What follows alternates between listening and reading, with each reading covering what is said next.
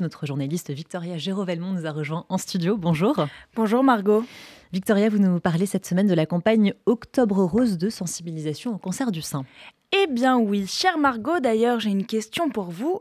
Avez-vous eu votre rendez-vous chez la gynécologue pour votre dépistage annuel du cancer du sein Ouais, j'étais plutôt bonne élève, je l'ai fait il y a environ trois semaines, donc je suis à jour, tout va bien. Eh bien, bravo Margot. Alors pourquoi je vous demande ça? Car nous sommes à la fin du mois d'un mois important, le mois d'octobre rose, dont le but est de rappeler que le dépistage du cancer du sein est une étape incontournable de la vie des femmes désormais. En effet, depuis plusieurs années, tout le mois d'octobre est consacré à la campagne annuelle de communication destinée à sensibiliser les femmes au cancer du sein, mais aussi à soutenir la recherche sur la maladie. Alors pour rappel, le cancer du sein est le cancer le plus fréquent chez les femmes. Il représente 33% des cancers féminins. Il se développe en majorité chez les femmes de plus de 50 ans. Pour autant, il concerne de plus en plus de femmes de 20 à 30 ans. Et si ce cancer n'est plus une fatalité lorsqu'il est dépisté à temps, il concerne de plus en plus les femmes et de plus en plus jeunes. Alors cette semaine, dans Sipourim, je vous propose d'écouter deux témoignages nécessaires pour comprendre et accompagner les femmes dans cette sensibilisation, bien que cette campagne touche à sa fin. Dorit a 33 ans quand on lui dépiste un cancer du sein agressif. C'était en 2017. Quand elle apprend qu'elle est atteinte d'un cancer, c'est la douche froide.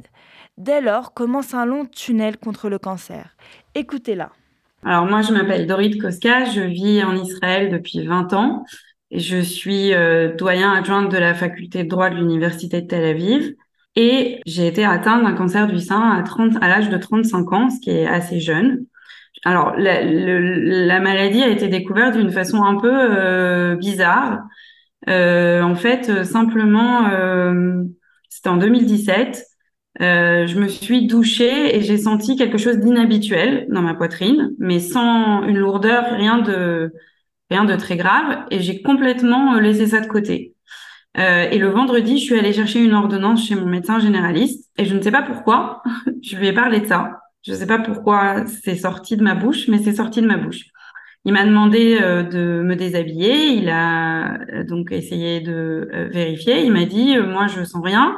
Mais si tu sens quelque chose de différent, il faut absolument que tu ailles chez un chirurgien du sein, puisqu'en Israël, c'est les, ce ne sont pas les gynécologues qui font le, ce suivi, ce sont les chirurgiens du sein. Donc c'est un peu plus difficile de prendre rendez-vous et d'y aller. Euh, sur ce, je sors et je prends euh, rendez-vous. Le premier rendez-vous était six mois plus tard. Euh, il m'appelle deux heures plus tard, donc mon médecin généraliste, pour me dire est-ce que tu as pris rendez-vous? Et je lui ai dit oui, oui, euh, j'ai rendez-vous dans six mois. Il me dit ah mais non, pas du tout. Si tu as senti quelque chose de euh, de différent, euh, tant pis, va dans le privé euh, avant de partir en vacances et, et, et vérifie, sois tranquille, etc. Bon, je prends le même médecin dans le privé, j'ai un rendez-vous le dimanche. et donc là, je vais voir ce médecin donc euh, qui euh, fait le, donc le, la palpation et il me dit euh, il y a absolument rien, tout va bien, mais puisque tu es là, on va faire quand même une mammographie et, et une échographie de référence. Ça nous servira plus tard si jamais tu viens chez moi pour, pour te faire dépister. Et donc, donc moi, tout à fait tranquille, confiante, etc., je, je vais faire la mammographie, l'échographie. Et le lendemain, je reçois un coup de fil du secrétariat de ce chirurgien. Et là, elle me dit, euh, elle me dit, euh, désolé, euh, je, je, me permets d'insister parce que c'est urgent. Euh, merci de venir ce soir à 21h au cabinet avec euh, quelqu'un pour vous accompagner. Et là, je comprends que c'est pas bon. Et donc le soir, j'arrive donc chez le médecin qui m'annonce donc que j'ai un cancer il n'y avait pas de doute, euh, même avant la biopsie, il n'y avait aucun doute sur le fait que, que c'était un cancer, que c'était un cancer agressif, qu'il y avait plusieurs foyers. Donc là, c'est la douche froide. Alors ensuite s'enchaînent les rendez-vous médicaux euh, avec beaucoup, beaucoup de. D'abord, il y a la nouvelle, c'est une étape euh, très difficile parce que parce que surtout quand on s'y attend pas. D'ailleurs, le médecin s'est excusé de, de ne pas m'avoir préparé psychologiquement mais euh, disons que chez des femmes jeunes, il faut le savoir, et il y a de plus en plus de femmes jeunes qui sont atteintes, la palpation est pas suffisante, les seins sont très denses. Donc même la mammographie parfois est pas suffisante, il faut une échographie avec. Euh, et donc le, le médecin m'a dit lui-même, nous-mêmes, on a besoin de faire un switch dans notre tête quand on voit quelqu'un de jeune débarquer. On dit toujours que c'est rien, alors qu'en fait, voilà, il faut être alerte. Alors, euh, passer le, le, le, moment de la de l'annonce qui est un coup de marteau sur la tête, euh, là, on n'a pas le temps de respirer puisque les rendez-vous médicaux s'enchaînent pour pouvoir euh, agir le plus vite possible. Euh, et après, on rentre dans un tunnel. Moi, mon tunnel a duré quatre ans. Euh, c'est-à-dire que j'ai eu droit à la totale, ablation du sein droit, ablation, demi-ablation du sein gauche, chimio pendant sept mois et deux ans de deux ans et demi de traitement biologique, peut-être un peu plus, euh, qui sont des injections euh, avec des effets secondaires aussi. Donc euh, voilà, un comment dire un parcours de quatre ans qui s'est terminé en 2021, qui est pas si vieux que ça. Avoir un cancer à 35 ans, c'est très difficile parce qu'à 35 ans, on est au milieu de sa vie, au milieu de sa carrière, on a des enfants en bas âge et donc euh, et donc, euh, je croisais plein de femmes qui étaient, euh, qui avaient dans les couloirs, etc., qui avaient plus de 60 ans, qui, bon, étaient à la retraite, etc. Et moi, je travaillais. J'avais des enfants qui dormaient pas la nuit. Ça voulait dire qu'après une chimio, parfois, je pouvais pas me reposer. Euh, j'ai tenu à travailler pendant toute la durée de mes traitements. Je sais pas si c'était bien ou si c'était pas bien. En tout cas, chacun réagit, réagit comme il peut. Et donc, euh, donc voilà, beaucoup de beaucoup de difficultés mentales et physiques, euh, beaucoup de, de peur, euh, parce que euh, il faut il faut savoir que le cancer, c'est aussi la peur de ne pas y arriver. Euh, il faut savoir pouvoir s'adresser à ses enfants, pouvoir parler aux enfants, permettre que la, la, la maison soit un lieu de parole sur ce que toute la famille est en train de vivre, puisque c'est un tremblement de terre pour toute la famille. Et donc, évidemment, il faut un accompagnement psychologique pour tout le monde, sinon c'est un peu compliqué de s'en sortir. Et puis, on a eu beaucoup de chance, on a été très, très entourés par des amis, par de la famille, qui nous ont préparé des repas pendant presque un an. Donc voilà, donc c'est il faut il faut savoir pendant ces périodes-là accepter et rechercher de l'aide parce que sinon c'est quand même très difficile de s'en sortir. Alors, Octobre Rose est une campagne de sensibilisation et d'appel aux dons pour la recherche, mais il y a aussi de nombreuses associations de soutien aux femmes atteintes du cancer du sein que vous pouvez aider. J'en ai rencontré une, l'association Étincelle. L'association Étincelle existe depuis près de 20 ans maintenant. Cette association propose à ses adhérentes euh, qu'elle appelle ses étincelles, de nombreux ateliers permettant à ces femmes de les aider dans leur parcours. Je m'appelle euh, Catherine Adlertal. Euh, je suis tout d'abord oncopsychologue et oncosexologue. Et depuis deux ans, je suis euh, présidente de l'association Étincelle Rebondir avec un cancer.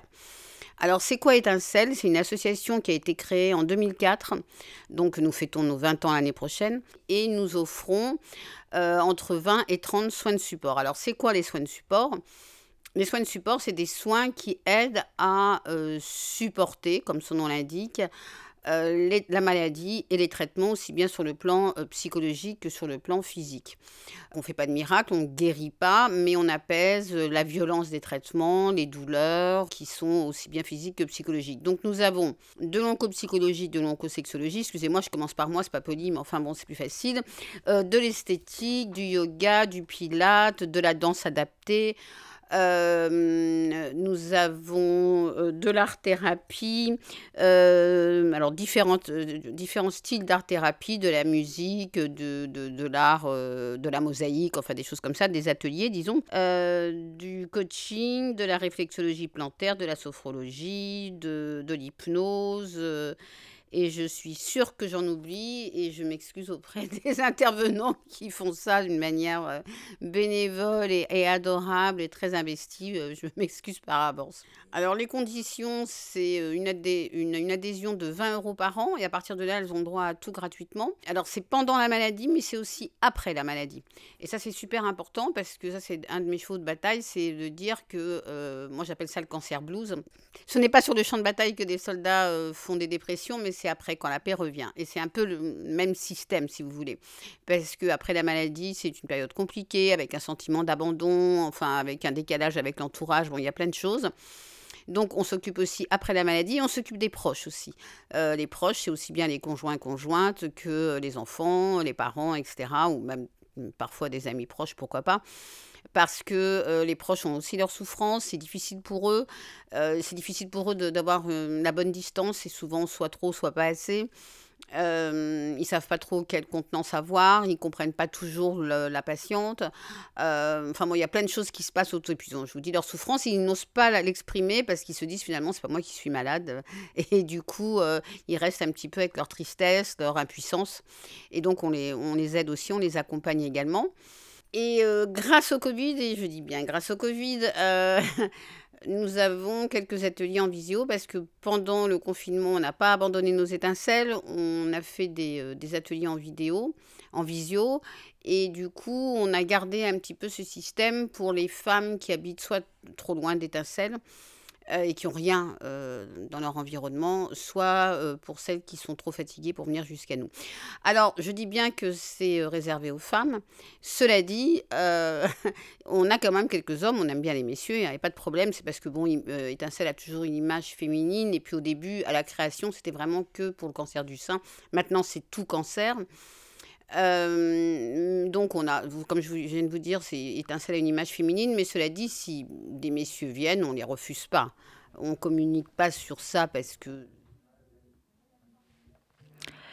Alors, si Étincelle s'est ouverte aux hommes atteints du cancer, l'association accompagne surtout les femmes dans leur relation à leur sexualité et à leur féminité.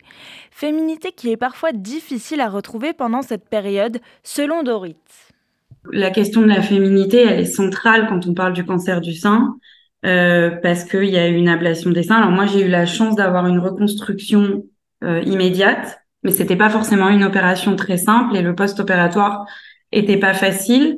Et, euh, et c'est pas comme euh, on, on, perd la sensation. Enfin, on, on, doit se séparer donc de, de ses seins.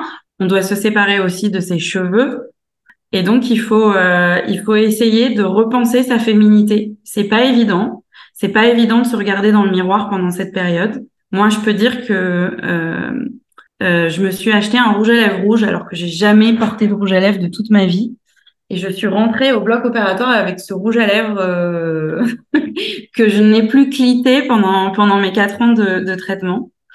C'était ma façon à moi de, de, de, recréer une féminité, mais la féminité, disons que ça m'a obligée à puiser à l'intérieur de moi euh, et à réfléchir à, à, à ce qu'était ma féminité pendant toute cette période. Il faut dire que c'est ces traitements, c'est vraiment un voyage intérieur. C'est un voyage euh, et, et j'ai appris énormément de choses. Alors c'est vraiment pas un cadeau, hein, on va pas se mentir mais j'ai appris énormément de choses sur moi pendant cette période-là.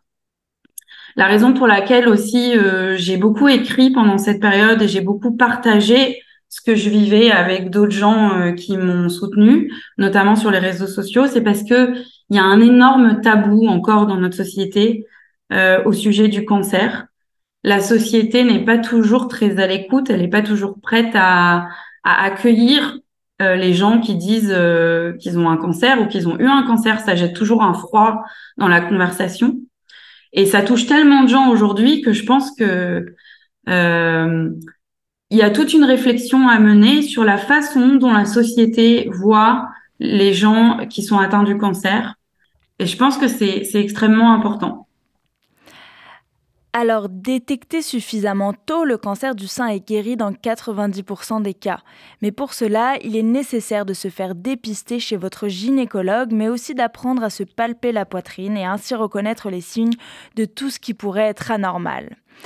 Je voudrais remercier Dorit pour son témoignage très fort, pour avoir accepté de nous parler et pour... Euh, participer à cette sensibilisation qui lui est très chère. Chaque 1er octobre, elle publie un long texte pour sensibiliser les femmes à se faire dépister, mais aussi l'association Étincelle qui, euh, qui va fêter bientôt ses 20 ans et que vous pouvez retrouver et aider sur leur site étincelle.asso.fr.